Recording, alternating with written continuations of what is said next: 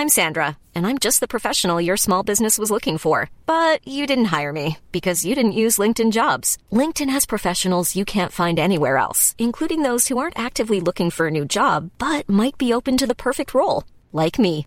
In a given month, over 70% of LinkedIn users don't visit other leading job sites. So if you're not looking on LinkedIn, you'll miss out on great candidates like Sandra. Start hiring professionals like a professional. Post your free job on linkedin.com/people today.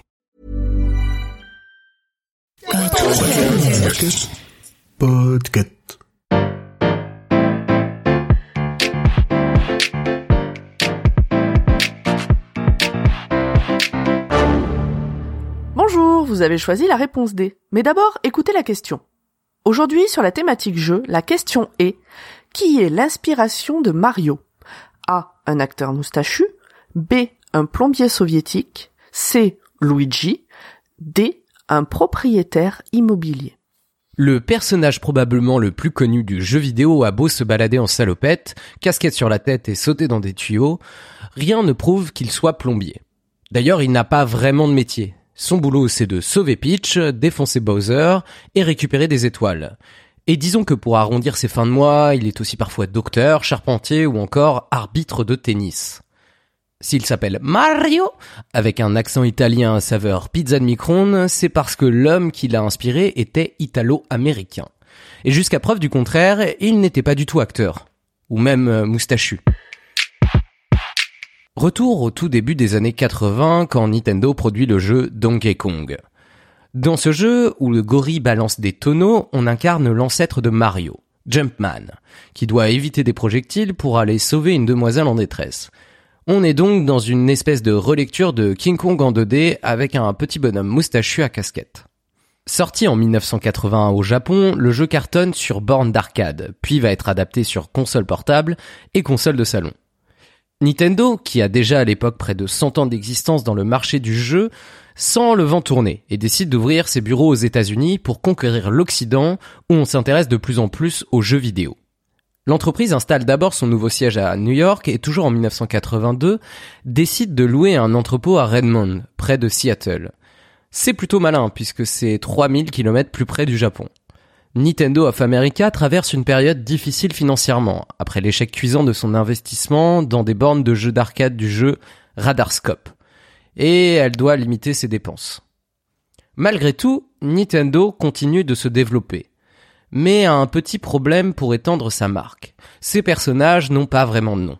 Shigeru Miyamoto, le concepteur qui a créé les personnages principaux du jeu Donkey Kong, n'était pas très inspiré. Il a appelé son héros Jumpman, donc littéralement l'homme qui saute. Et la fille à sauver a été nommée Lady. Ouais, pas ouf. Nintendo est en plein travail pour l'adaptation de Donkey Kong pour le marché américain, quand un jour débarque dans l'entrepôt le propriétaire des lieux. Il vient réclamer un loyer en retard et aurait apparemment engueulé le président de Nintendo of America, Minoru Akawara, devant ses employés. Sans doute pas la meilleure manière de gagner le respect du patron japonais, qui remarque au passage que l'homme énervé ressemble pas mal au personnage de son jeu vidéo. Oui, le petit tas de pixels vu de profil qui saute de plateforme en plateforme. Plutôt petit, les cheveux foncés. Bon, après, aucune preuve qu'il portait la moustache. Et très peu probable qu'il portait une salopette et une casquette. En tout cas, son intervention ne passe pas inaperçue. Son nom Mario Segale. Et voilà comment l'homme qui saute est devenu Mario. Nintendo a même repris son accent italien pour en faire un trait de personnalité majeur du personnage. Avec beaucoup d'exagération. Enfin, je- j'espère que Mario Segale n'avait pas cette voix-là.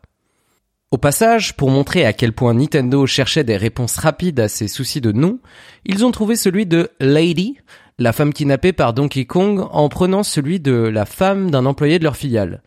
Et c'est ainsi que Mario eut pour mission de sauver Pauline. Bon, je ne vais pas vous refaire toute la généalogie de la famille des Mario, mais apparemment Mario serait identifié comme le fils de Jumpman. Et Pauline n'a rien à voir avec Peach, non. Elle serait plutôt considérée comme une ex du héros moustachu. Sachez que le dénommé Mario Segale est décédé en 2018 après s'être fait une très jolie fortune dans l'immobilier. Bon, pas à la hauteur de Nintendo bien sûr. Mais malgré l'énorme succès de la franchise depuis 40 ans, il n'a jamais rien touché pour l'utilisation de son identité. Il n'a d'ailleurs jamais cherché à en tirer profit et est resté très discret sur le sujet. Sans doute pour que ça n'ait pas d'impact sur son activité. Par contre, il devait avoir une super anecdote pour se la péter devant ses petits-enfants. Bravo, c'était la bonne réponse. Pour aller plus loin sur ce sujet, retrouvez les sources en description. La réponse D est un podcast du label Podcut. Vous pouvez nous soutenir via Patreon ou échanger directement avec les membres du label sur Discord. Toutes les informations sont à retrouver dans les détails de l'épisode. À demain pour une nouvelle question sur la thématique gastronomie.